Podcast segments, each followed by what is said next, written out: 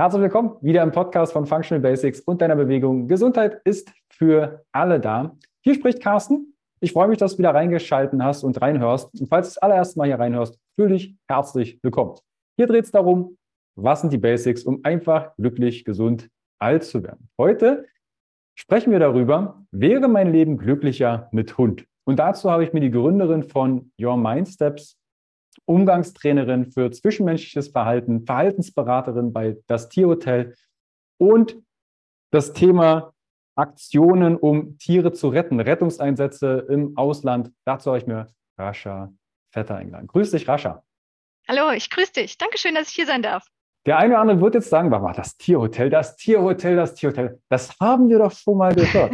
ja, das habt ihr schon mal gehört. Und zwar Fabian, dein Partner war quasi einmal hier zu Gast und da haben wir auch über das Thema Mindset gesprochen und Co. Und ich freue mich, dass wir heute mal wirklich das Thema, was können Tiere mit uns und auch Verhalten, was macht das mit uns?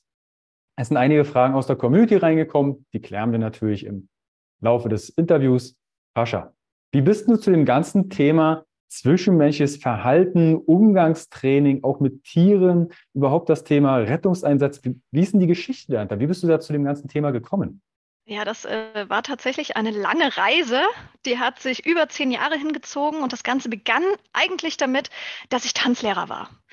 Und irgendwann dachte ich mir, komm, in meiner Tanzschule, ich hatte so viel gearbeitet und habe dabei so wenig verdient, dass ich mir dachte, das probierst du jetzt mal ganz alleine und bin dadurch ins Tabaluga Kinderheim gekommen. Und wie die Kinder sich dann mit mir bewegt haben und sich gelockert haben und immer mehr dann auch mit mir interagiert haben, mit Dinge erzählt haben, weil sie sich einfach mit mir entspannt bewegen konnten, stellte dann auch die Leitung des Tabaluga Kinderheims fest, hey, Rascha, wäre das nicht was? Möchtest du nicht irgendwas in Richtung Psychologie noch machen, damit du auch Berichte schreiben kannst über die Kinder? Weil dadurch, dass du dich so viel mit ihnen bewegst und so viel Spaß mit ihnen hast, sind sie da sehr gelöst und können einfach schneller von der Leber weg erzählen. Und ich dachte mir zu dem Zeitpunkt, ne, jung, jemand bietet dir eine Ausbildung nochmal extra an. Ich habe direkt gesagt, ja, na klar, ich mag die Kinder, ich finde das toll. Und so bin ich dann zum Umgangs- und Verhaltenstrainer im Bereich Mensch, also menschliche Psychologie gekommen. Habe das viele Jahre gemacht, war Weiterbildungsleiter in Kindergärten, habe Burnout bei Grundschullehrern mit therapiert und habe irgendwann mir einen eigenen Hund zugelegt, weil ich schon immer ein ganz großer Tierfreund war. Und dieser Hund wurde dann natürlich auch mit ausgebildet, dass er mich auf meine Seminare, auf die Weiterbildung, die ich gegeben habe, begleiten konnte. Das heißt, es war ein Mensch-Kontakthund dann. Und mit so einem Hund bist du natürlich auch viel auf Hundewiesen unterwegs oder im Wald und da begegnen dir andere Leute. Und immer wieder kam die Frage, mein Gott, wie machst du das denn? Wie, wie geht das denn? Der hört ja so gut. Oder, oh mein Gott, hä, wie hast du das denn jetzt eben hingekriegt? Und ich habe festgestellt für mich, dass ich durch meine Ausbildung in der menschlichen Psychologie anders scheinbar auf den Hund eingegangen bin, als es da draußen gewöhnlich der Fall sein muss. Also das war für mich wirklich einfach nur so eine Feststellung zu dem Zeitpunkt, weil ich so oft angesprochen wurde. Und das hat in mir so einen kleinen Rappel ausgelöst. Und ich hatte mich entschieden, okay, ich möchte gern mehr darüber wissen. Denn es gibt vieles, was im Bereich Grundschule, Kindergarten gemacht wird. Da ist wirklich vieles da. Aber im Bereich Hunde und Hundehaltung ist ganz vieles noch unaufgeklärt. Und da gibt es ganz viel eigentlich, was man noch machen kann und wo man noch hingehen kann. Denn jeder holt sich so einen Hund und dann kommt oft erst das große Fragezeichen, weil dann merkt man überhaupt erst, mit was für Problemen man konfrontiert ist oder mit was für Situationen, über die man vorher gar nicht so nachgedacht hat. Und das hat mich wirklich ein bisschen getriggert, dass ich mir dachte, okay, ich möchte gerne in einem Bereich tätig sein, wo ich das Gefühl habe, wirklich noch was zu bewegen. Und im Bereich Kind ist es natürlich auch ganz toll. Es ist auch nicht so, dass ich das gar nicht mehr mache. Vor allem jetzt mit dem Tierhotel gemeinsam mache ich auch Kinderhilfsprojekte. Da bilden wir beispielsweise Kinder darauf aus, was tue ich denn, wenn dann auf dem Spielplatz ein Hund angerannt kommt? Wie verhalte ich mich denn, wenn Pferde an mir vorbeireiten oder ich dem Fuchs begegne? Also da mache ich schon noch einiges. Aber gerade dieses Feld Mensch-Tier, Kommunikation und Umgang und glücklich miteinander sein. Also wirklich glückliches, zufriedenes Zusammenleben zwischen Spezies. Das ist was, wo ich denke, da ist noch sehr, sehr vieles, was wir uns erarbeiten können und wo wir aufklären können. Und genau so bin ich da hingekommen. Und ganz genau so bin ich da auch heute noch. Und es fixt mich immer noch an und äh, begeistert mich. Was fällt denn dir zum Beispiel auf, wenn du auf der Straße gehst und du hast ja gerade gemeint, du warst dann zum Beispiel auf der Hundewiese, dein Hund hört und die anderen waren so, was, wie funktioniert das? Was fällt dir da besonders auf? Gibt es ein Grundlagentraining, was vielleicht jeder mhm. absolvieren sollte, bevor er sich ein Haustier überhaupt, ob es jetzt ein Meerschweinchen, Katze, Hund mhm. oder Pferd ist, holt? Wo sind da die Tücken? Was ist das für Fragezeichen, die da auf einmal auftauchen? Also das ist tatsächlich ein riesenkomplexes Thema. Ne? Und gerade als Verhaltensbereiter bei das Tierhotel ist es genau das, was ich sozusagen angehe. Denn wie du es schon sagst, welche Fragezeichen kommen, das ist so dass das Hauptthema. Denn wie, wie kann ich das jetzt gerade am besten angehen? Ich nehme mal ganz kurz deinen dein Hashtag, ja. Gesundheit ist für alle da wenn ich glücklich sein will oder wenn ich glücklich lebe, dann sind wir uns ja bestimmt einig, dass ich dann auch wesentlich gesünder lebe, wenn ich glücklich bin. Und das Glück, was mit meinem Tier zusammen zustande kommt, ist ganz oft eine Frage von Information. Es geht dabei um mhm. Informationsaustausch und es geht darum, wie bereit bin ich denn, Information und den Fluss von Information zuzulassen. Und das beginnt bereits vor dem Kauf des Tiers. Die meisten mhm. starten mit diesem Informationsfluss, wenn das Tier da ist oder wenn das Problem da ist. Und genau da ist aber die große Tücke. Denn wenn ich bereits beginne, die Bereitschaft zu haben, zum Beispiel ein Buch zu lesen, mir einen Podcast anzuhören, YouTube-Videos zu gucken und so weiter, bevor ich überhaupt mich entscheide, was genau werde ich denn zu mir nach Hause holen, dann habe ich eine völlig andere Ausgangsposition. Also das meiste ist wirklich die Frage, wie viel Information ist bereits da oder wie viel mhm. Information kann ich in welcher Zeit generieren? Denn wenn das Tier schon da ist, dann muss ich natürlich wirklich sehr, sehr schnell sein. Dann muss ich versuchen, ganz vieles aufzuarbeiten, was ich im Vorfeld alles schon hätte machen können. Nehmen wir mal, ich habe vielleicht eine Allergie. Mhm. So, und dann habe ich es wirklich schon öfter erlebt, Tiere landen im Tierheim, das Glück ist gebrochen, ich bin krank gewesen bei mir zu Hause, ich hatte also keine Gesundheit mehr, Nase hat gelaufen, Augen haben gejuckt, die Haut war schlecht und ich habe aber im Vorfeld nicht abgecheckt. Bin ich vielleicht allergisch auf Katzen? Bin ich allergisch auf die Hobelspäne oder auf das Heu von meinem Kaninchen, was ich mir zulegen möchte? Und das ist dann im Nachgang natürlich sehr, sehr schade wenn ich nicht im Vorfeld mir überlegt habe, hey, ich kann hier was abklären für mich und für das Tier, um so eine Situation zu verhindern. Mhm. Überhaupt erst mal schauen, passt es denn zu mir? Genauso ist es auch bei Hunden, vor allem mit der Rasse. Viele Menschen denken, Hund ist Hund. Ich habe mir jetzt äh, einen Podcast angehört über Hunde oder ich habe mir ein Video angeguckt über Hundeerziehung, wie das so funktioniert. Habe mir da vielleicht cool angeguckt, wie Schutzhunde ausgebildet werden, denken wir, oh ja, geil, mache ich auch. Aber ich will nicht so einen Schäferhund, ich will lieber so eine richtige Bulldogge, was Breites, was Massives. Und plötzlich stelle ich dann fest im Training, das klappt alles irgendwie nicht so. Im Video sieht das alles so einfach aus, im Buch steht das alles so einfach. Warum klappt das aber mit meinem Hund nicht? Weil ich eine andere Rasse habe. Weil diese Rasse einfach nicht dafür gemacht wurde. Und ich habe mich auch im Vorfeld nicht darüber informiert. Ich hätte mir ein Buch holen können hätte das lesen können. Wo kommt die Bulldogge her? Was ist die Bulldogge für ein Typ? Wie sieht ihre Haltung aus? Wie ist ihr Charakter? Habe ich aber nicht gemacht. Und schon kommen plötzlich tausend Fragezeichen. Warum klappt das alles nicht? Ich mache doch ganz genau so, wie der Trainer mir das gezeigt hat. Ich mache doch ganz genau so, wie es im Video gezeigt war. Aber bei mir funktioniert es einfach nicht. Und dann kommt die Verzweiflung, dann kommt der Frust. Das Tier ist natürlich auch frustriert, weil es merkt, das, was mein Halter hier versucht mit mir zu machen, das klappt nicht, ich kann es nicht umsetzen. Und dann kommen wir auf kommunikative Barrieren. Ich mhm. kann nicht tun, was du von mir willst. Du kriegst es an mich nicht kommuniziert und wir sind plötzlich nicht mehr eins. Wir sind kein Team mehr, sondern wir werden zu Gegenspielern. Und das hast du bei fast allen Tierarten, über die sich zuvor nicht informiert wurde, wo einfach der Informationsfluss im Vorfeld nicht groß genug war oder gar nicht stattgefunden hat. Mhm. Also ich ja. höre mal raus, wir klären gerade das Thema, ne, was kann ich tun, bevor ich mir ein Tier kaufe oder besorge. Ich glaube, in der Corona-Zeit hat man es dann, hat man sehr deutlich gesehen, ne, die Leute, oh, da kann ich rausgehen, ich muss nicht zu Hause sitzen, wenn ich einen Hund habe. und haben sich irgendeinen Hund geholt und wurden dann von A nach B gezogen und dann landeten die Tiere leider im Tierheim. Das, das haben, ist das noch so, dass die Tierheime ziemlich gefüllt sind, weil viele jetzt die Tiere weggeben nach Corona? Also das, das Tierheim, also generell die Tierheime sind ausgesprochen gefüllt. Das hat aber auch vieles mit der Bürokratie zu tun. Ich kann auch nur empfehlen, wer an einem Tierheim scheitert. Wir sind nämlich sehr, sehr hart die Auflagen, wie man ein Tier adoptieren kann aus dem Tierheim. Meiner Meinung nach wird da nicht immer für das Tier gehandelt.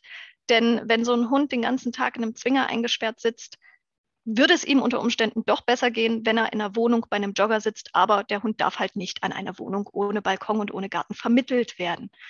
Meiner mhm. Meinung nach ein großes Defizit. Wer mal an so eine Schwelle stößt, der kann super gerne bei uns nachschauen. Wir vermitteln Notfallhunde auch mit, die dringenden zu Hause suchen. Und wir sind, äh, dadurch, dass wir ein privates Unternehmen sind, haben wir nicht die staatlichen Auflagen, sondern können privat entscheiden, ist das hier geeignet, ist es nicht geeignet. Und tatsächlich sind die Tierheime noch sehr voll, ja. Aber was wir auch ganz viel haben, ist Verhaltensberatungsbedarf. Denn eben keinen Informationsfluss im Vorfeld. Ich habe mir einfach irgendeinen Hund zugelegt. Hauptsache, ich kann rausgehen oder ach, die haben sich jetzt alle einen Hund besorgt. Meine beste Freundin hat sich einen Hund besorgt. Komm, ich besorge mir auch einen, dann können wir immer zusammen Gassi gehen. Und da wird der Hund so ein bisschen als soziales Mittel missbraucht, weil er einen schneller in die Welt reinbringt aber es wurde sich eben nicht überlegt, ob dieses Tier wirklich zu mir passt. Und dann ist natürlich immer die große Frage, ist mein Leben jetzt wirklich glücklicher geworden? Ist mein Leben mit Hund jetzt glücklicher? Ist es jetzt wirklich besser? Bin ich gesünder und lebe besser? Oder ist genau das Gegenteil jetzt gerade der Fall? Und ich weiß, da kommen jetzt äh, direkt die, äh, die Dog-Moms und die Dog-Dads äh, mit gezückten Messern, denn das darf man ja nicht mehr sagen. Man darf ja nicht sagen, ja, mit Hund ist dein Leben nicht unbedingt glücklicher. Ich habe immer so das Gefühl draußen, man darf nur sagen, oh, mit Tieren, mit Hund ist immer viel glücklicher, ist ja so viel besser. Ähm, ich denke, die Wahrheit ist aber wirklich so, dass die Frage ist, hast du dir das genau überlegt? Hast du dir wirklich überlegt, ob du den Platz hast, ob du die Zeit hast, ob du bereit bist, das zu liefern, was dieses Tier braucht? Und vielleicht bringe ich dir mal ein Beispiel, was, was wirklich ganz übel ist aktuell. Mhm. Das ist mit der Zeit von Game of Thrones gekommen. Plötzlich wollte jeder einen Husky haben. Die sehen so cool aus und die sehen aus wie Wölfe und in der Serie waren die auch so toll und immer begleitend frei beim Menschen. Tatsächlich sind Huskies so nicht. Huskies sind sehr unabhängige, sehr starke Arbeitstiere, die ein ultra hohes Arbeitspensum bewältigen können und das auch wollen. Das heißt, wenn ich mir so einen Husky aufs Sofa packe, kann ich darauf warten, wie schnell das geht, dass der mir was kaputt macht, dass er mich von A nach B durch die Gegend zieht, dass der aggressiv wird an der Leine und so weiter. Es mag Ausnahmen geben. Ich bin mir ganz sicher, dass sich hier der ein oder andere melden kann, der sagt, also mein Husky läuft top. Und vor allem gibt es natürlich auch die Personen, die sich wirklich Gedanken dazu machen, wie sie ihren Husky halten sollten. Keine Frage. Aber das ist bei weitem nicht der Großteil der Huskies da draußen, sondern der Großteil ist wirklich emotional gefangen in seiner Haltung. Und mhm. als Mensch, der dann mit diesem Tier zusammenlebt, kriege ich das natürlich auch ab. Ich habe mir das nicht genau überlegt, stecke dann so ein Tier wirklich in eine, in eine, völlig falsche Situation. Dieses Lebewesen kann sich nicht entfalten in dieser Situation, fühlt sich frustriert, ist immer eingesperrt in seinem eigenen Zustand. Und das kann nicht zu einer angenehmen Mensch-Tier-Kommunikation also oder auch Beziehung führen. Und in dem Moment habe ich mir wirklich das Leben versaut. Ich will nicht sagen, gebt dann euren Husky ab, auf keinen Fall, sondern ich persönlich bin immer der Meinung, wenn du die Verantwortung für ein Lebewesen übernimmst, dann trägst du die unbedingte Verantwortung. Absolut. Du hast zuvor die Zeit, dir das zu überlegen. Und es gibt bestimmt auch die Fälle, wo man sich das gut überlegt hat und dann einfach mal den Zong gezogen hat. das mhm. eine aus dem Wurf erwischt hat, was wirklich nicht ganz glatt läuft. Aber selbst dann sage ich, das ist der Zufall, das ist das Schicksal in dem Moment. Lerne damit umzugehen, modifiziere dein Leben, denn ich will ganz ehrlich sein, wer wirklich gut mit einem Hund interagiert, wer wirklich sagt, okay, ich drehe mein Leben so, dass die Dinge passen, denke ich, dann lebst du tatsächlich doch gesünder. Krankhaft mhm. oder ungesund wird es immer dann, wenn wir auf Unstimmigkeiten, auf Disharmonien treffen, wenn wir auf Spaltungen in der Kommunikation treffen, wenn wir aneinander vorbei kommunizieren und der eine nicht versteht, was der andere will, wenn wir dann Frust haben, dann wird es wirklich ungesund, dann wird es unglücklich. Aber ich denke, wenn du es schaffst, über diesen Punkt hinwegzugehen, wenn du es schaffst, die Stellschrauben zu drehen, die da wichtig sind, dann lebst du wirklich wieder gesünder, dann lebst du wieder glücklicher, auch als vielleicht zuvor. Nicht, mhm. nicht so gesund und glücklich, wie du hättest leben können, wenn du dich gut informiert hättest und einen guten Informationsfluss von vornherein gewährleistet hättest. Aber es ist trotzdem machbar, dass du dann echt für deine Gesundheit viel durch dieses Tier bewirken kannst. Was ich raushöre, ist zum einen die Information vorher. Bedeutet, wenn jetzt jemand zuhört und sagt, oh, ein Hund, also bin ehrlich, ne, wir überlegen auch selbst schon länger mhm. Zeit, äh, einen Hund uns zu, zu besorgen. Mhm. Aber wir gucken natürlich, okay, ich bin so und so oft Ausbildungen geben, ich bin hier am Fluss, ich bin, ich bin zwar viel draußen. Die Frage mhm. ist, ist das tatsächlich für einen Hund? Also kann ich den da draußen auch bespaßen oder ist er dann trotzdem an einem Baum irgendwo befestigt? Also mhm. Da machen wir uns schon viele viele Wochen jetzt Gedanken, passt das überhaupt zu unserem Lifestyle, zu unserem aktuellen mhm. Lebensstand? Wo kann ich mich denn noch oder was sind noch Gedanken, die ich mir im Vorfeld stellen sollte, abgesehen zum Beispiel von der Zeit oder von der Rasse? Wo sagst du, hey, mach dir da im Vorfeld Gedanken, wenn das ein Hund sein sollte? Ja, also ich empfehle immer vorweg, das ist sogar jetzt gerade bei uns äh, der gute Neujahrsvorsatz, den wir präsentiert haben, dass man sich, bevor man sich einen Hund zulegt und auch bevor die Rasse feststeht, einfach mal einen Termin, einen einzigen bei einem Verhaltensberater sucht.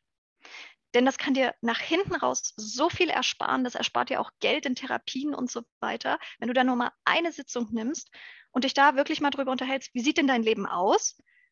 Und was für eine Rasse kommt da überhaupt in Frage? Viele Menschen sagen auch, euch wird am liebsten einen Hund retten, aber auch das solltest du abklären. Passt das denn zu dir? Was sind denn die Anforderungen von so einem Hund? Der lebt nämlich komplett anders als so ein Hund vom Züchter. Und der wird auch komplett anders auf dich, auf deinen Haushalt, auf alles reagieren als so ein Hund vom Züchter. Also Adopt, Don't Shop ist auf jeden Fall eine Sache, aber es ist nicht für jeden das Richtige. Für manche ist wirklich der Züchter die bessere Wahl das gilt es einfach festzustellen. Wie sieht dein Leben aus? Was genau passt da dazu? Der eine zum Beispiel, der will richtig arbeiten, der will mit seinem Hund joggen gehen, der möchte was, wo er rausgehen kann und wo er richtig mal durch den Wald fetzen kann. Ja klar, dann hol dir ruhig den Schäferhund oder den Malinois oder so ein, so ein Pudel, wenn du sagst, du willst Stockdancing machen. Aber wenn ich eher ein gemütlicherer Mensch bin und sage, ich möchte jetzt nicht unbedingt einen Hund, der richtig feuert, okay, dann ist es vielleicht eher die Bulldogge oder dann suchst du dir vielleicht einen Hund, der aus einer etwas kleineren Rasse kommt, die eher ruhiger ist. Vielleicht ein Mops guckt da, dass du eine gesunde Züchtung erwischst oder dass du vielleicht einen aus dem Tierheim rettest. Denn viele Rassen werden leider qual gezüchtet. Da kann man auch gucken, ob man da vielleicht sogar für sich sagt, hey, ich mache hier was für den Tierschutz, indem ich ganz gezielt eine Rasse mir aussuche, die jetzt nicht nur hübsch aussieht, sage ich mal, sondern wo ich weiß, das Tier musste nicht leiden bei der Geburt. Also klar, jede Mutter leidet bei der Geburt, aber ich denke, du weißt, was ich meine, dass es nicht qualhaft weitergezüchtet wurde, sondern dass es einfach eine gesunde, normale Geburt hat stattfinden können. Das kann ich ja alles im Vorfeld für mich abklären. Wenn dann der Hund äh, ausgesucht ist, wenn ich dann weiß, okay, was für ein Hund passt zu mir, dann wird es sehr individuell. Denn auch nicht jeder Hund einer Rasse ist ja identisch gleich. Nicht jeder Husky ist identisch, nicht jede Bulldogge ist identisch. Der eine verträgt das und das Futter besser, der nächste ist doch ein bisschen agiler, der nächste ist eine komplette Schlaftablette. Das mhm. heißt, da kann man dann nochmal sich im Vorfeld Infos holen, was ist denn eine sinnvolle Auslastung?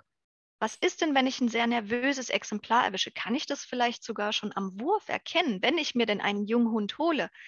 Wie gehe ich denn da durch, durch so einen Welpenwurf und suche mir den Charakter aus, den ich auch will? Denn es gibt ja Leute, die wollen jetzt ihren Hund auf Schutzhund ausbilden. Es gibt Leute, die wollen einfach nur einen Kuschelhund, so fürs Sofa zu Hause. Und das kann ich natürlich, wenn ich mir einen Junghund hole, schon sehr früh erkennen, wenn ich öfter mal zu dem Züchter zum Beispiel hinfahre und mir die Welpen angucke. Wie verhalten die sich? Wie spielen die miteinander? Wer versteckt sich immer bei der Mama?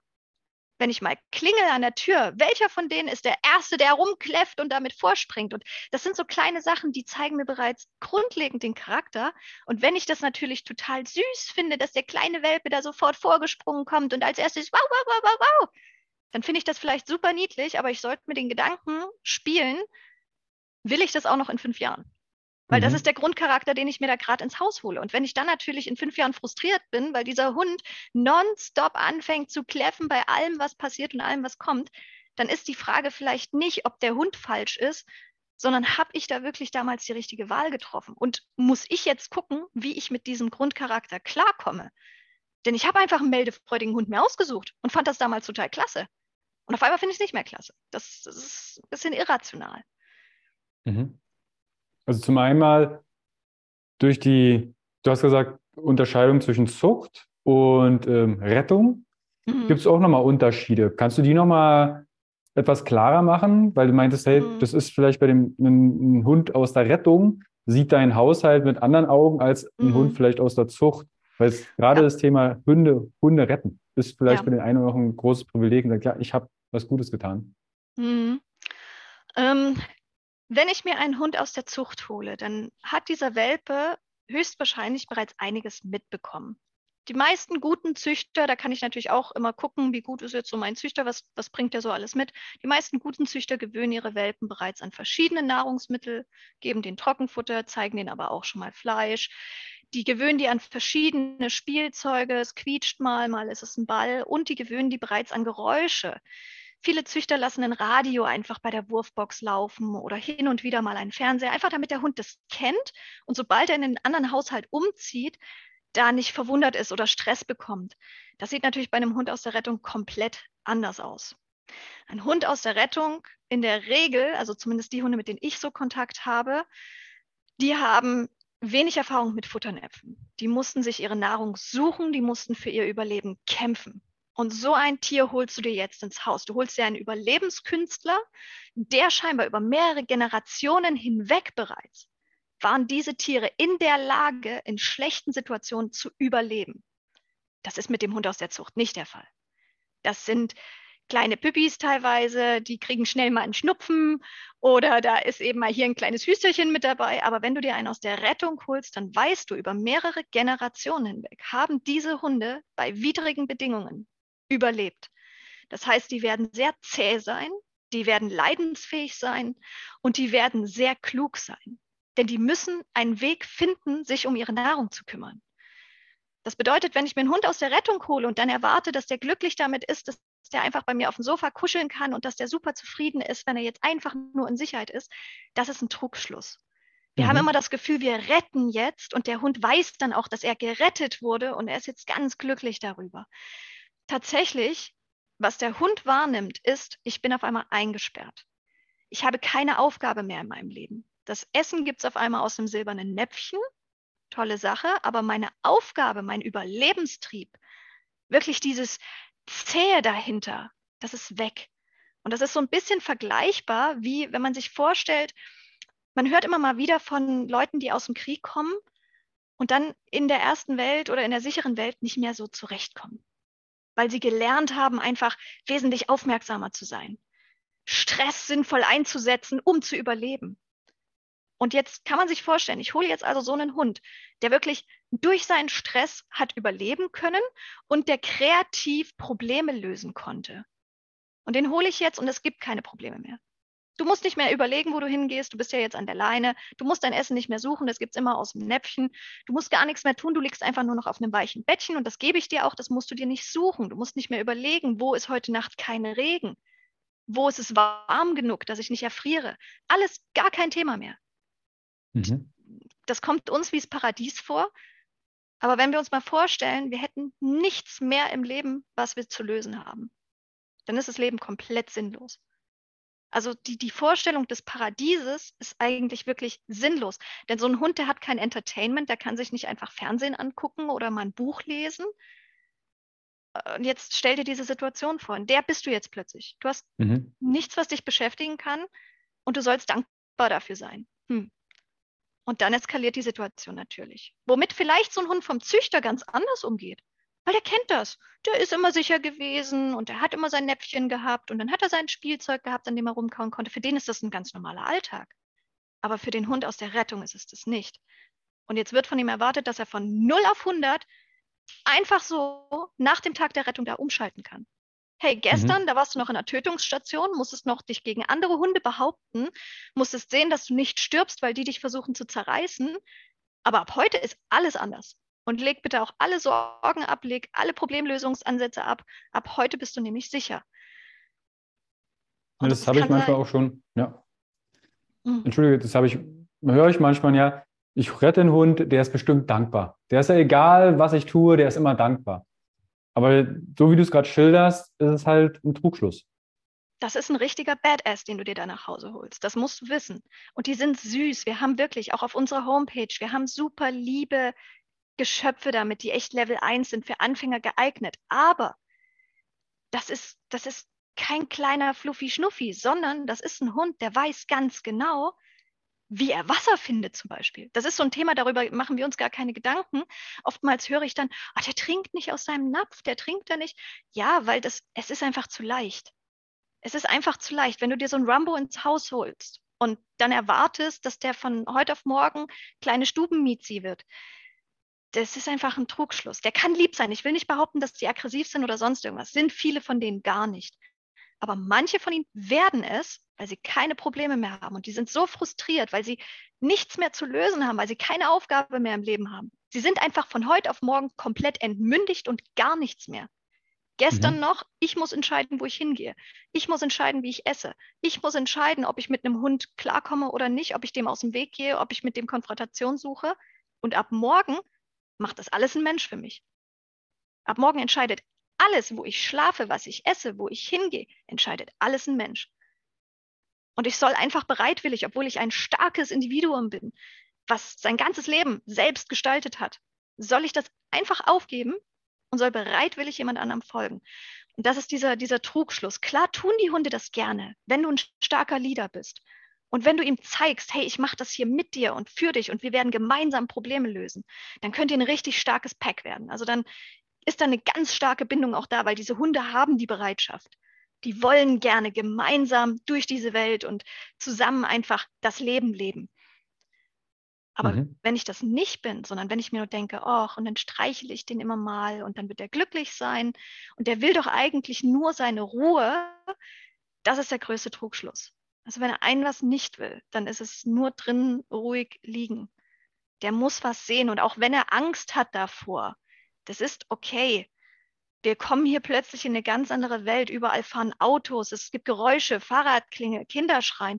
Das gab es vielleicht vorher alles nicht. Und das überfordert am Anfang, aber das ist okay. Weil diese Hunde sind ultra lernfähig. Diese Hunde sind sehr anpassungsfähig. Und indem wir dann Angst haben, oh Gott, der hat Angst und versuchen ihn dann zu beschützen und sind dann sehr überfürsorglich, nehmen wir ihm seine Kraft. Wir nehmen ihm wirklich diese Stärke und diese Anpassungsfähigkeit, die in ihm ist, weil wir sie selbst nicht haben. Mhm. Ja, also vielleicht, weil ich, ich würde gar nicht klarkommen mit der Situation, in der er aber drei, vier Jahre überlebt hat. Und da ich das nicht kann, kann ich es mir gar nicht vorstellen, dass, wie viel Stärke in diesem Tier ist. Und dann entmündige ich den und dann, dann nehme ich dem diese Kraft und mache die Situation eigentlich nur noch schlimmer. Und da sind wir eigentlich schon wieder beim menschlichen Verhalten. Ne, mhm. dass, dass ich vielleicht einen Gedanken oder auch Glaubenssatz oder etwas auf den Hund projiziere. Das kann der nicht, der hört ja eh nicht oder der muss dankbar sein und und und, was ja der Hund überhaupt nicht mit dem Hund zu tun hat. Und es ist dann etwas, was du dann als Verhaltensberaterin dann angehst und sagst, warte mal, der Hund ist das eine, wir schauen uns jetzt mal das Verhalten bei dir an. Wie ist dann zum Beispiel die Herangehensweise, wenn jetzt jemand zu dir kommt und sagt, du, mein Hund zieht zum Beispiel übelst mhm. oder der bellt oder hat vielleicht sogar schon das Kind gezwickt oder, oder. Mhm. Wie ist dann die Herangehensweise? Wie, wie gehst du da vor? Also das Erste, was wir immer machen beim Tierhotel, ist ein Ersttermin. Das heißt, bevor ich überhaupt weiß, können wir arbeiten, wie sieht das Problem aus? Also man kann mir das auch in, in einer Wall of Text alles schildern, aber das ersetzt den Ersttermin nicht, denn da komme ich vorbei und gucke mir einfach mal die Situation an. Also wirklich, da, da wird einfach nur mal geguckt. Wie macht man sich fertig zum Gassi gehen? Wie läuft man draußen rum? Wie ist denn überhaupt in der Wohnung?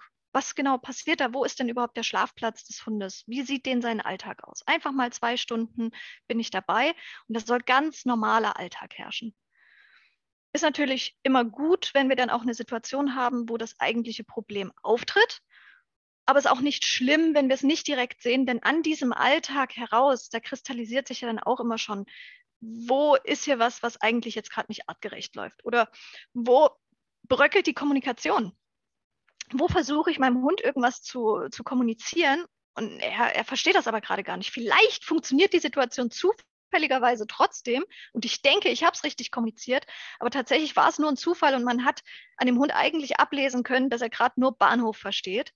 Das ist mhm. so der allererste Schritt. Mal zwei Stunden einfach miterleben, wie lebst du mit deinem Hund und dann auch mal mit demjenigen rausgehen, sehen, okay, wie sieht das Ganze eigentlich aus? Wie ist der Ist-Zustand?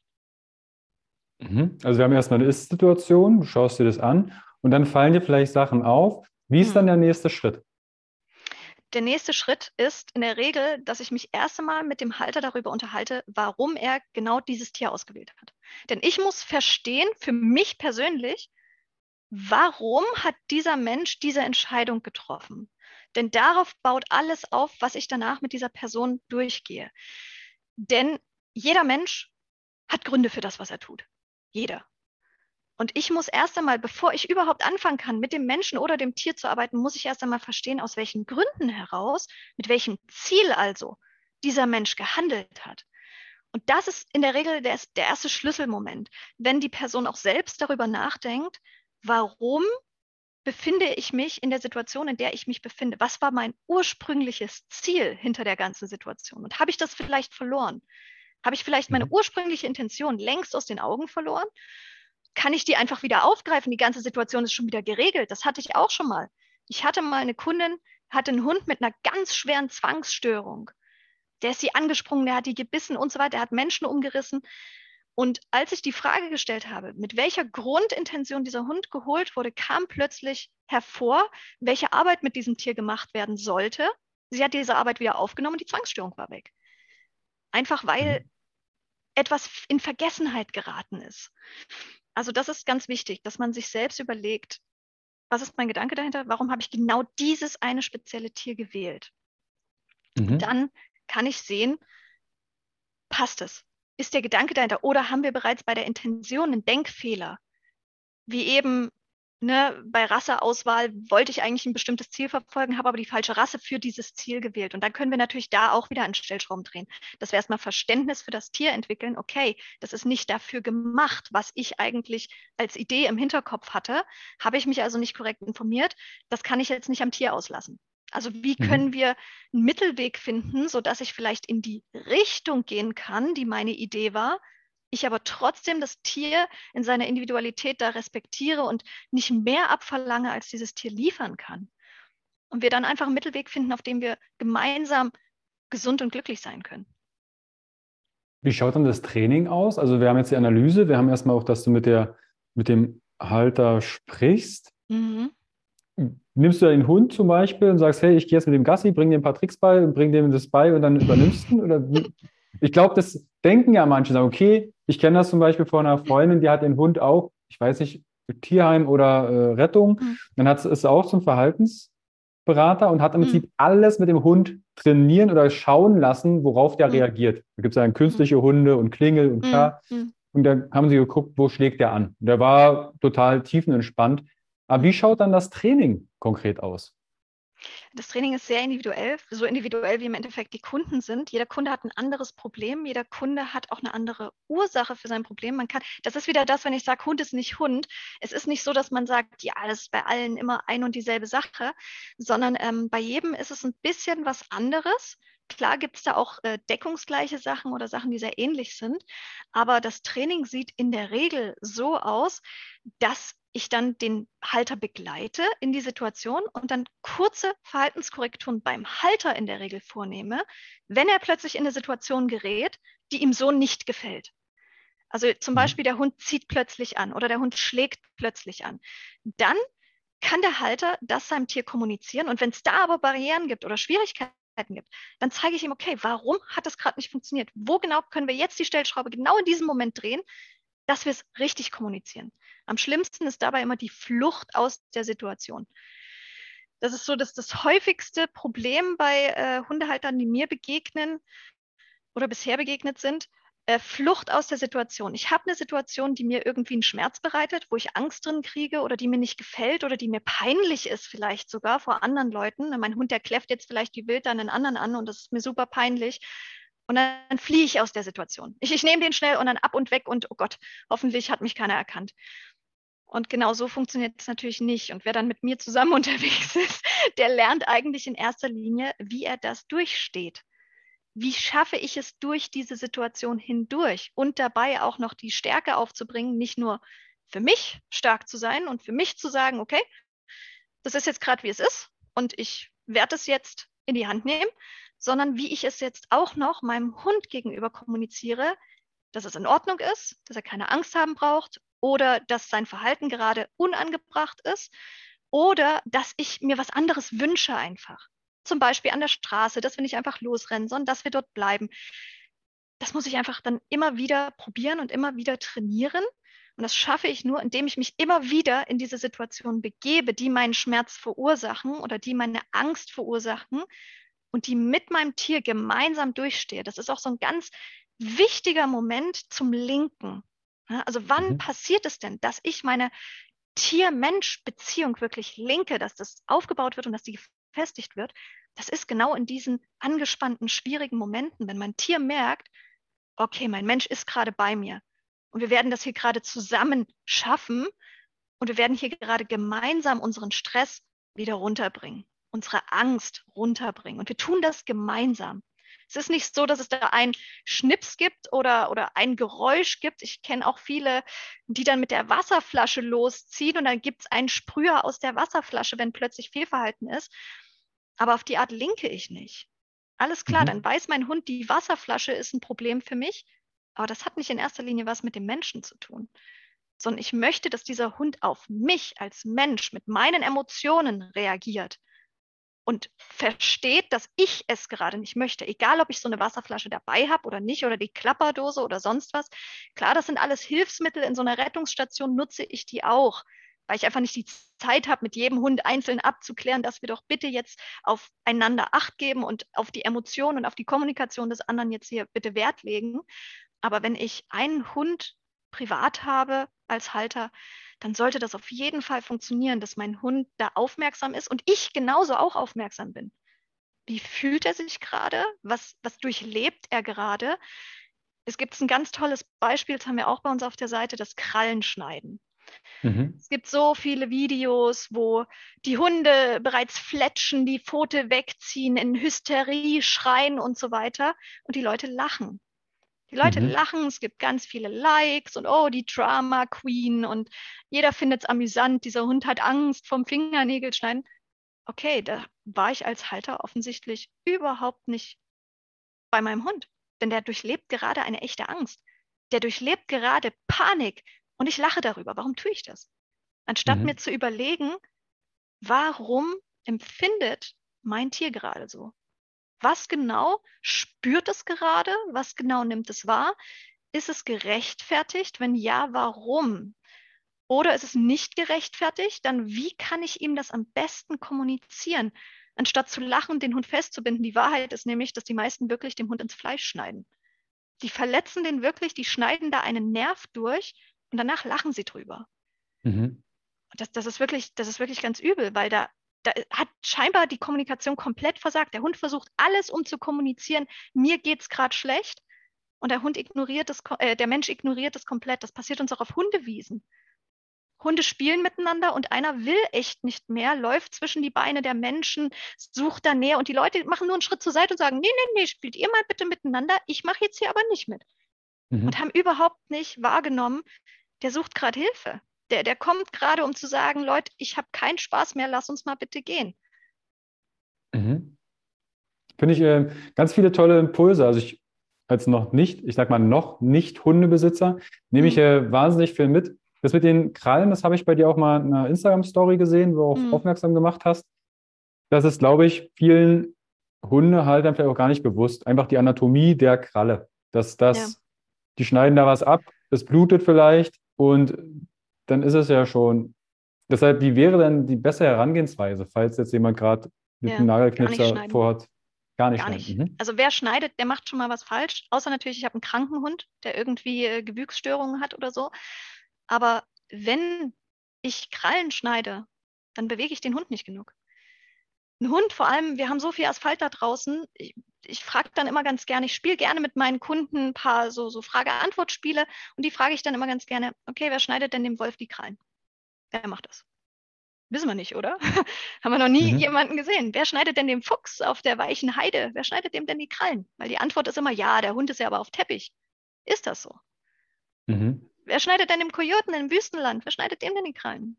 Wüsste ich gern. Das macht keiner. Warum schneide ich also dem Haushund die Krallen?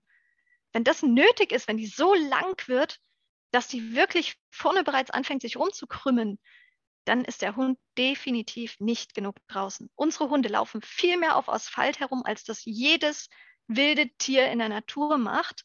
Und trotzdem müssen manche Hunde die Krallen geschnitten bekommen. Dann ist er einfach nicht korrekt ausbewegt. Dann sollte ich da dran ansetzen, bevor ich anfange, dem irgendwo ins Fleisch zu schneiden. Und ganz wichtig an dem Punkt, wenn wir schon mal dabei sind, wenn die Kralle wächst, wächst auch drin das Fleisch mit. Also es ist nicht so, dass wie bei uns bei den Fingernägeln, dass das immer länger wird und das ist dann totes Gewebe davon, also tote, tote Substanz, sondern drin das Lebende wächst mit. Das heißt, auch der Nerv kommt weiter nach vorne. Mhm. Ja.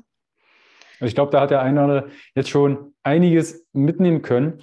Eine Frage, die sich mir gerade stellt, ist, wenn ich im Johanna Park Training gebe, dann sehe ich immer mal wieder einen Wolf, also einen Wolfshund. Und äh, mhm. letztens mit einem Gespräch mit einer Tierärztin, die hat gemeint, das ist eigentlich, geht das zumindest in ihrer Wahrnehmung in die falsche Richtung, dass gerade der Wolfshund so weit zurückgezüchtet wird, dass quasi mehr Wolf als Hund, es scheint auch irgendwelche Regularien dazu zu geben. Mhm. Sie hat gemeint, das geht, die Leute sind dem Tier, dem Wolf, dann nicht mehr mächtig. Erstens ist es ein Riesentier und er hat Verhaltensstrukturen, die eigentlich bei einem Haushund extra gezüchtet werden. Ein Wolf ist ja unabhängig. Mhm. Ein Haushund ist ja eigentlich abhängig von uns. Mhm. Das, das ist wieder der Punkt Informationsfluss. Ich würde niemals behaupten, dass irgendein Tier auf gar keinen Fall beim Menschen sein darf. Mhm. Denn wenn ich den korrekten Informationsfluss habe, mit der Haltung vertraut bin und bereit bin, die nötigen Schritte zu tun, die nötig sind für so eine Haltung, dann sehe ich da weniger Probleme. Ich habe bereits ganz tolle Wildtierhaltungen gesehen, die so viel besser sind als manche Hundehaltung, wo ich sehe, der wird in irgendein Kostüm gesteckt, ist schwer verfettet, leidet bereits an Diabetes. Da denke ich mir, okay, das ist total schlimm. Und äh, im Gegensatz dazu gibt es aber wirklich schöne Wildtierhaltungen auch. Ich denke da zum Beispiel an Dean Schneider, der ein ganzes Löwenrudel hält, super artgerecht, ganz tolle Bedingungen. Also da kann man nichts gegen sagen. Ähm, und genau dasselbe, denke ich, hat man auch hier. Die Frage ist, wie wird das Tier gehalten? Wie war der Informationsfluss vor der Anschaffung und jetzt natürlich auch noch während der Haltung? Und ähm, wie bereit ist man? Denn das muss man ganz klar wissen. Je wilder ich ein Tier züchte oder je, wild, je wilder die Form des Tiers ist, umso unabhängiger und umso kreativer. Das ist eher so ein, so ein Punkt. Es gab mal eine schöne Studie, da hat man Haushunde vor eine Dose Nassfutter gesetzt und man hat Wölfe vor eine Dose Nassfutter gesetzt. Der Wolf wird diese Dose öffnen. Und der Hund mhm. riecht auch durch die Dose hindurch, dass da was drin ist. Aber der verhungert vor der Dose. Der kriegt das nicht hin. Warum? Mhm. Der hat nicht diese Form von Kreativität. Und da können wir aber auch schon bei den Straßenhunden gucken, der wird die Dose auch aufkriegen. Warum? Über Generationen hinweg sind Dinge wieder rausgezüchtet worden, die einfach fürs Überleben notwendig waren. Und mhm. ich, ich denke, das ist einfach das Wichtige, dass man sich selbst reflektiert. Kann ich das? Will ich das? Ich kann zum Beispiel äh, drei Fragen kann ich jedem stellen, um festzumachen, wird er mit dem Hund glücklich sein oder wird das nicht sein? Die erste mhm. Frage ist, willst du wirklich einen Hund? Wenn er das mit mhm. Ja beantworten kann, hast du dich über die Rasse, die du willst und über die, die Tierart, die du willst, informiert und zwar richtig. Buch gelesen, Podcast gehört oder Videos geschaut. Wirklich über die spezielle Rasse. Wenn das auch mit Ja zu beantworten ist, ist die letzte Frage, willst du es immer noch? Mhm. Wenn, wenn er das dreimal mit Ja beantworten kann, na, dann ist die Sache ganz klar dann ist es alles super. Dann kannst du das machen. Wenn du aber irgendwo Zweifel hast, dann informier dich nochmal in eine andere Richtung. Überlegst dir nochmal genau, denn ob du es wirklich besser machst oder schlechter, so ein, so ein Tier bringt ja auch nicht nur jetzt emotional was mit, sondern auch wirklich klinisch. So ein Tier ist schmutziger, als wenn du keins hast. Hast du ein Kaninchen mhm. zu Hause, hast du sehr viel Staub. Verträgst du das? Willst du das? Fühlst du dich glücklich damit? Hast du eine Katze zu Hause, wirst du überall Haare haben. Die erbricht sich auch mal, die macht auch mal nicht dahin, wo sie hinmachen soll. So ein Hund genauso, der hat auch mal Durchfall. Dieses äh, verklärte, tolle Bild vom Hund, dann ist der Stuben rein und alles ist schick. Das haut so nicht hin. Und das muss ich mir natürlich zuvor überlegen. Der ist auch mhm. mal krank. Was mache ich denn dann? Wenn der krank zu Hause sitzt und ich muss aber arbeiten gehen, kenne ich jemanden, der da mal vorbeigeht? Oder habe ich dann halt die Wohnung komplett einmal gestrichen? Also das, das sind alles so, so Aspekte, über die ich mir vorher ganz viel Gedanken machen kann, Lösungen auch finden kann. Und es gibt viele Dienstleister da draußen, es gibt Apps da draußen, wo ich mir Freunde da suchen kann, wo ich sogar kostenlos ganz viel bekomme. Wir sind sowieso im Informationszeitalter, also noch leichter als heutzutage an Infos zu kommen. Sich zu vernetzen war es ja noch nie. Das heißt, es ist alles machbar, es ist alles möglich. Wenn ich es dann natürlich nicht gemacht habe, hm, Mhm. Dann stehe ich natürlich da und dann wird es unglücklich und dann wird es ungesund. Na, dann äh, stehst du dann vor der Tür. Naja, im besten Fall, im, im, schlimmsten Fall, das, das ist ja auch noch so eine Sache, ich will wetten, da hattet ihr bestimmt auch schon im Podcast viel zugesprochen irgendwann mal. Ähm, das ist das Thema, ich muss da, ich muss das selber schaffen. Andere schaffen es ja auch. Ich muss ja. das auch. So viele Leute haben einen Hund, die schaffen es auch. Ich muss das auch alleine schaffen. Ganz großer Quatsch. Wozu gibt es Fachleute? Wozu, wozu gibt es das alles? Und vor allem, wir sind soziale Geschöpfe. Von der Natur aus betrachtet ist der Mensch kein Einzelkämpfer, sondern wir leben eigentlich in Gruppen, in Dynamiken und wir unterstützen einander. Ja. Und wer sich da natürlich rausnimmt und das Gefühl hat, ich muss alles, ich muss allein gegen die Welt,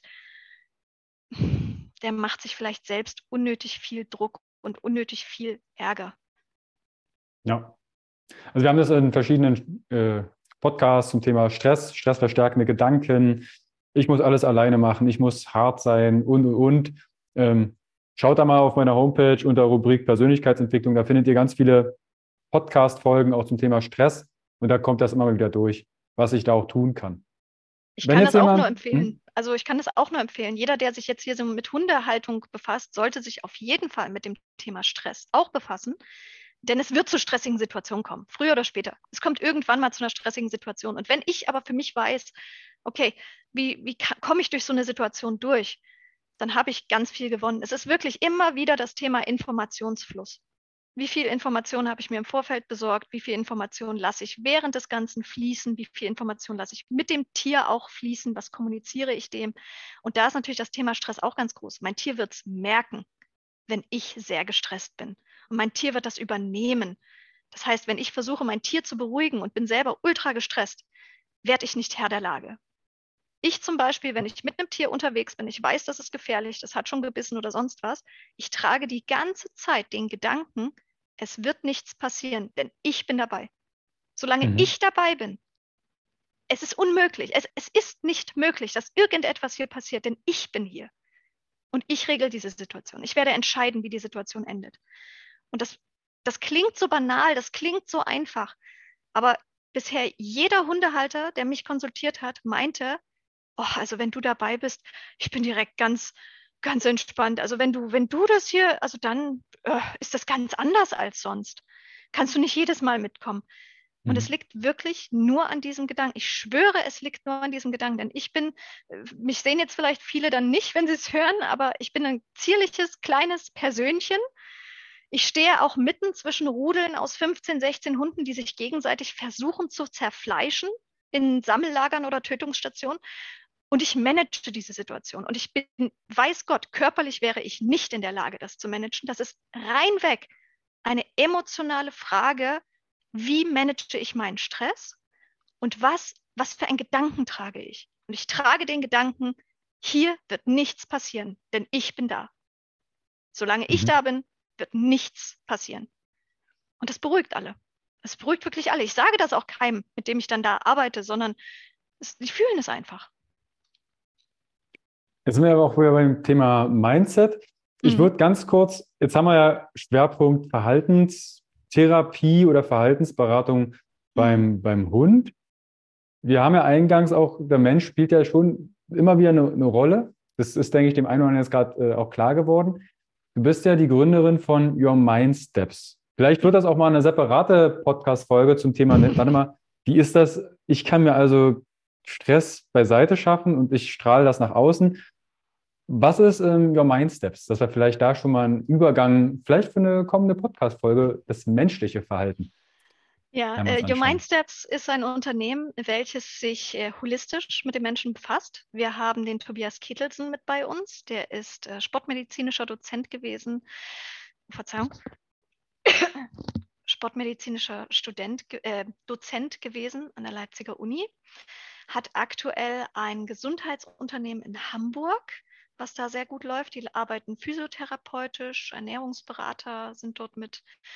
Ähm, und das ist ein großer Aspekt dieses Unternehmens, dass wir den Thema, das Thema Körper genau unter Augenschein nehmen. Dann haben wir die Rebecca Kunz mit dabei, eine Ernährungsberaterin und Ernährungsmedizinerin tatsächlich aus Aschaffenburg. Sie macht die Beratungen bei uns, wenn es darum geht, beispielsweise Diabetes, gesunde Ernährung, Kinderernährung ist auch ein ganz großes Thema für sie. Und ähm, wo sie auch ganz groß mit dabei ist, ist vegane Ernährung, denn da kann man vieles richtig machen und sehr vieles auch nicht so richtig machen, um mhm. seinen Körper am Ende auch wirklich gesund zu erhalten. Ich bin mit dabei im Bereich Verhalten als der Verhaltensberater. Ich befasse mich mit Themen wie Glaubenssätzen, ganz großes Thema. Ich befasse mich mit Themen wie Stress, aber auch Erfolgsmanagement. Also wie genau schaffe ich es denn, kreativ an meinem Erfolg zu arbeiten? Eines der größten Probleme, wenn ich nicht erreiche, was ich eigentlich erreichen möchte, ich weiß, da draußen kursiert immer Disziplin und Motivation, aber oftmals ist es einfach nur Kreativität. Mir fehlt die Idee. Mir fehlt die Idee, was kann ich jetzt tun? Was ist der nächste Handlungsschritt? Was tue mhm. ich? Um zu erreichen, was ich möchte. Ich erlebe das als Verhaltensberater für das Tierhotel zum Beispiel auch oft, dass wir auf Apps unterwegs sind, wo Hundehalter nach Hilfe suchen, nach Partnern suchen, um Gassi zu gehen und so weiter. Und wir ähm, sagen da natürlich auch gerne mal Hallo und dass wir auch noch in der Nähe sind, falls es mal irgendwie stressig oder schwierig werden sollte. Und diese Apps beispielsweise, die sind ganz oft bezahlt. Da musst du für bezahlen, damit du Nachrichten schreiben kannst. So, und dann haben wir aber ganz viele Seiten entdeckt, die nicht dafür bezahlen und die reinschreiben, sie haben ganz großen Stress, sie brauchen ganz dringend Hilfe, bitte meldet euch bei uns. Und dann aber keine Kontaktdaten. Mhm. Das heißt, man wartet darauf, gerettet zu werden, man wartet darauf, dass jemand kommt und hilft, aber hat kreativ gar nicht erschlossen, dass vielleicht mein Gegenüber auch nicht bezahlt für die Nutzung dieser App. Das heißt, ich sitze da, habe keine Lösung, habe ein Problem und denke mir, hey, ich habe mir ja jetzt schon hier diese oder jene App besorgt, jetzt muss es ja vorangehen. Aber tatsächlich habe ich den kreativen Prozess, wie das Problem wirklich zu lösen wäre, nicht durchgeführt und habe dadurch nicht den Erfolg. Mhm. Daran scheitert es einfach oft. Und diese, diese kleineren Denkprozesse anzuregen, genau, da helfe ich immer mit dabei. Ich bin sozusagen der, der den nächsten Schritt aufdeckt. Ich glaube, das wird in einer separaten Folge. das könnte jetzt den einen oder anderen, warte mal, ich habe jetzt gerade äh, verstanden, dass ich dem Hund nicht die Krallen verschneiden soll. Und, und jetzt kommst du hier mit der Ecke, wie, wie ich Erfolg habe. Ich denke, das wird nochmal eine separate Folge werden, rascher, wo wir auf das Verhalten, Erfolg, Mindset, Glaubenssätze und Co. separat zu sprechen kommen. Aber mhm. vielleicht ist es auch ein schöner Teaser. Mhm. Ist übrigens auch bei Hunden. Sehr, sehr wichtig. Oder generell im Umgang mit Tieren. Was ist jetzt, und zwar genau jetzt, das ist bei Tieren ganz wichtig. Tiere leben im Hier und Jetzt. Der Hund sieht was, der Hund wird anschlagen oder nicht anschlagen. Oder der Hund ist in einer bestimmten Situation, jetzt bekommt er Angst. Und dann ist ganz wichtig, dass ich für mich kreativ erschließe, was ist jetzt in diesem Moment der Handlungsschritt.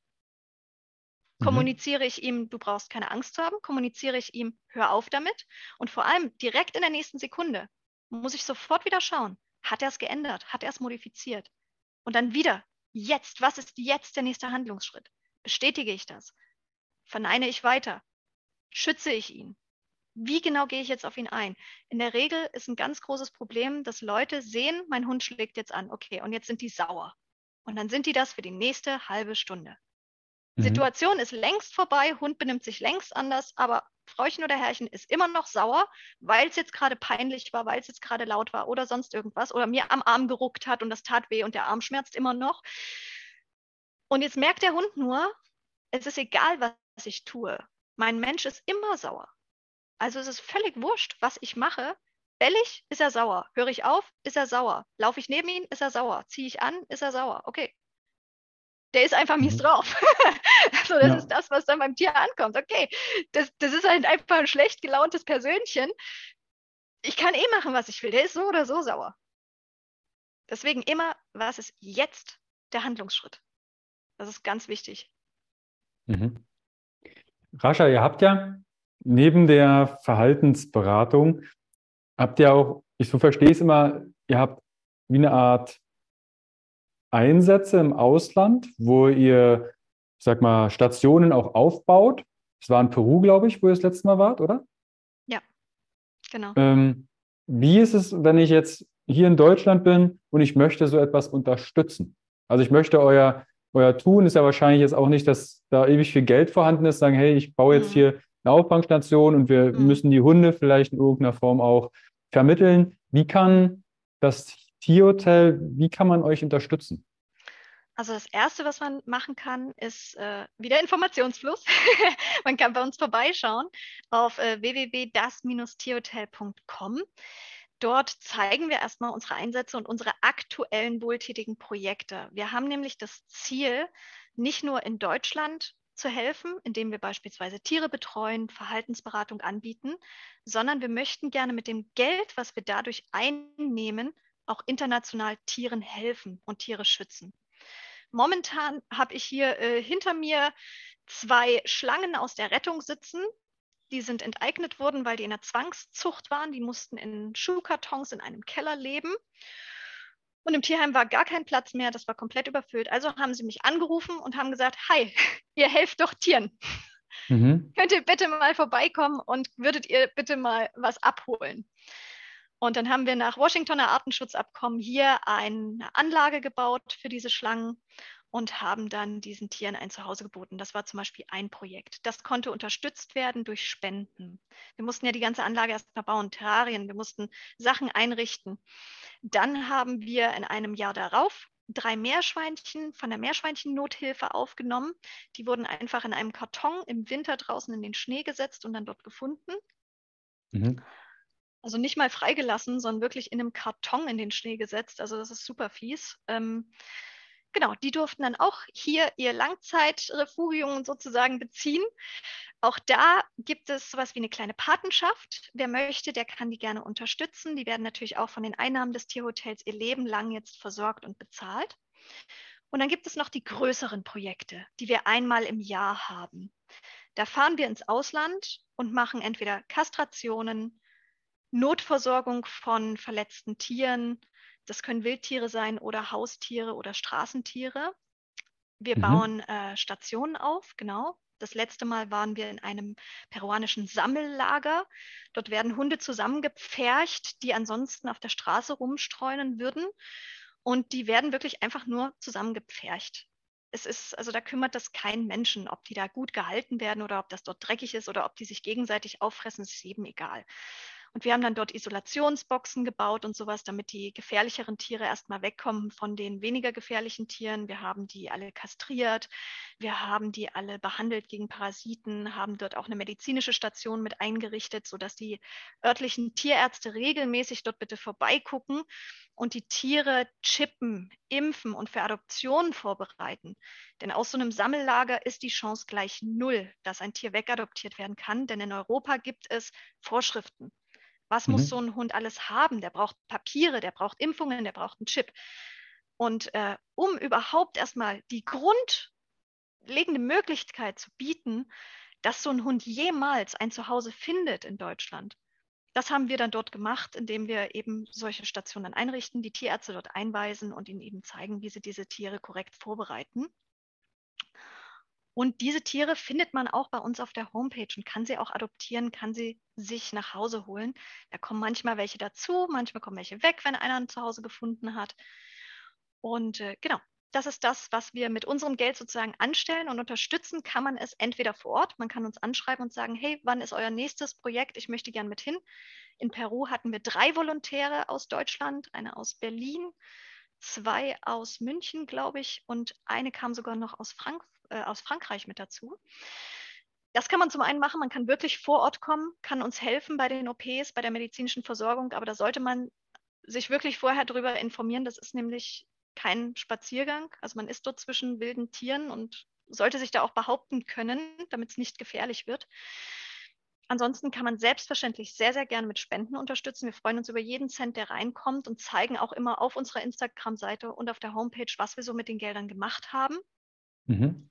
Futter kaufen, Medikamente kaufen. Medikamente sind vor allem teuer, oftmals schwer zu kriegen in solchen Regionen und ähm, extreme Mangelware. Und wenn du dann so ein Tier operieren sollst und nicht genügend Schmerzmittel hast, dann wird es wirklich übel.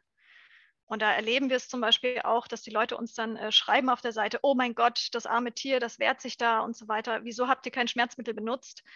Ja, es ist keins da. da war. Es ist keins, es ist einfach keines da. Es ist auch nicht genug Geld da, um noch mehr liefern zu lassen. Und dann stellt sich wirklich die Frage, leben oder sterben? Also das es ist wirklich so radikal und das ist für viele nicht ganz nachvollziehbar. Aber wer mal in so einer Tötungsstation mit dabei war, in Sammellagern oder in so wirklich ausländischen Sheltern, wo der Hund nicht unbedingt viel wert ist, der wird das ganz genau nachfühlen können, dass es manchmal echt heißt, Zähne zusammenbeißen und durch, jetzt muss getan werden, was nötig ist. Ansonsten war es das. Mhm. Du hast gerade die Homepage genannt der Homepage, ne? www.das-tierhotel.com. Dann Instagram. Ich verlinke das alles in die Shownotes. Ne? Klickt euch da durch, schaut euch das an. Und ich bin zumindest sehr, ich sag mal, ihr seid da extrem authentisch. Das zum einen freut mich das. Manchmal sieht man natürlich auch Tierleid, wo du denkst, okay, ähm, aber das ist so, finde ich, so enorm wichtig, weil wir kaschieren das und äh, blenden das aus. Und je direkter und knallharter wir das halt auch mal aufs Butterbrot geschmiert bekommen, um es so zu sagen, desto eher kommen wir dann vielleicht auch in die Veränderung und sagen, hey, okay, ich nehme jetzt den Euro oder ich schaue mal vorbei oder ich unterstütze, kenne jemanden. Deshalb finde ich eure Arbeit da wahnsinnig wertvoll. Dankeschön. Ja. Vielen okay. lieben Dank. Schaut bitte in die Show Notes. Du kannst natürlich, ähm, gibt es eine Instagram-Seite Instagram von ähm, Your Mindsteps? Ja, gibt es auch. Ist aktuell nicht so super aktiv, weil wir im Moment an der Ausweitung unseres Contents arbeiten. Äh, was man auch mal machen kann, ich freue mich natürlich auch immer über jeden, der privat zu mir Kontakt aufnimmt, bei Russia-Reverse. Da bin ich auch immer gerne zu jedem Gespräch bereit und vor allem auch, wer irgendwelche Fragen hat, traut euch ruhig. Also das kann ich wirklich nur betonen, wir helfen wirklich jedem. Wir haben riesen Charity-Programme, sei es für Kinder, für ausländische Tiere, für Adoption. Also es gibt wirklich eigentlich niemanden, der irgendwelche Hilfe möchte und der bei uns gar keine bekommen könnte. Wir helfen super, super gerne weiter, wo auch immer wir können. Auch wenn es einfach mal so eine Frage zwischendurch ist, stellt sie uns gerne. Da kommt nicht direkt immer die Rechnung hinterher. Ich weiß, das ist oft die größte Angst, wenn man einen Verhaltensberater kontaktiert, dann denkt man sich als erstes, oh, das wird teuer. Aber ähm, tatsächlich empfehle ich jedem, wartet nicht zu lange, denn dann wird es wirklich teuer. Wenn irgendein Problem aufkommt oder eine Frage aufkommt, stell sie sofort Geh sofort in das Problem rein, auch wenn das einen Schmerz verursacht, auch wenn das einen Stress verursacht. Es wird immer schlimmer werden. Und je eher mhm. man das behandelt, umso einfacher. Ja. Also in dem Sinne, ist es sehr viel Informationen, jetzt Informationsfluss. In, in dem Podcast in der Folge drin, hört euch die definitiv zwei, dreimal an. Sei es jetzt die Fragen bezüglich, ob ihr einen Hund möchtet, ob ihr bereit dafür seid, was tun. Also von daher, wenn ihr jemanden kennt, der jemanden kennt, der einen Hund hat oder ein Tier und da nicht so happy ist, so glücklich ist, schickt der Person den Podcast und leitet da gerne den Kontakt an Rascha oder an das Tierhotel. weil da werdet ihr entsprechend auch dann weitergeholfen professionell. Da bin ich vollkommen bei dir. Es gibt die Fachkräfte, die euch dann mehr Freiheit und auch Happiness im Leben geben können und euch unterstützen. Rascha, ich danke dir vielmals für die wertvollen Informationen. Hat mich tatsächlich auch nochmal einen ganzen, persönlich einen ganzen Schritt weitergebracht äh, bezüglich des Hundes. Und ich bin ehrlich, vielleicht kommt auch die Entscheidung dann zustande, es soll kein Hund werden, weil es nicht zum Leben passt. Dann, dann gucke ich mir halt andere Hunde an oder gehe vielleicht Gassi in einem Hundeheim. Ah, also, so wie ich dein Leben jetzt so bisher äh, durch Social Media gesehen habe, denke ich, dass ein Hund schon zu dir passt. So ein Hund braucht nicht so viel, wie viele Leute denken. Der schläft auch wirklich viel, aber ähm, es geht da eher so um, um, um Selbstwahrnehmung und Informationsfluss. Und eigentlich bist du doch gerade da ganz ja. groß dabei. Deswegen denke ich, ich denke, zu dir passt ein Hund. Dann werden wir nochmal schnackeln, äh, was es denn vielleicht werden soll. Genau. Wir bleiben jedenfalls in Kontakt. Rascha, äh, definitiv, ich denke, da wird eine zweite Folge kommen zum Your Mind Steps. Das heißt, ähm, das ganze Thema Verhalten menschlicher Natur, Glaubenssätze und Co., da sehe ich sehr viel Potenzial auch und denke, das könnte die Community nochmal sehr gut abholen. Schön. Dann Rascha. warte ich auf deinen Anruf und wünsche dir einen wunderbaren Tag. Wünsche ich dir auch. Liebe Grüße an Fabian. Ich verlinke natürlich auch seine Folge zum Thema, da ging es um Freiheit und Regeln. Mhm. Und da hört er gerne rein. Nehmt gerne mit Rascha, mit Fabian, mit das Tierhotel Kontakt auf. Bestellt liebe Grüße von Carsten. Dann können Sie das zurückverfolgen. Ach, da war ja was mit dem Podcast. Und dann teilt diesen gern mit euren Liebsten. In dem Sinne wünsche ich uns eine wunderschöne Zeit. Ciao, Rascha. Ciao.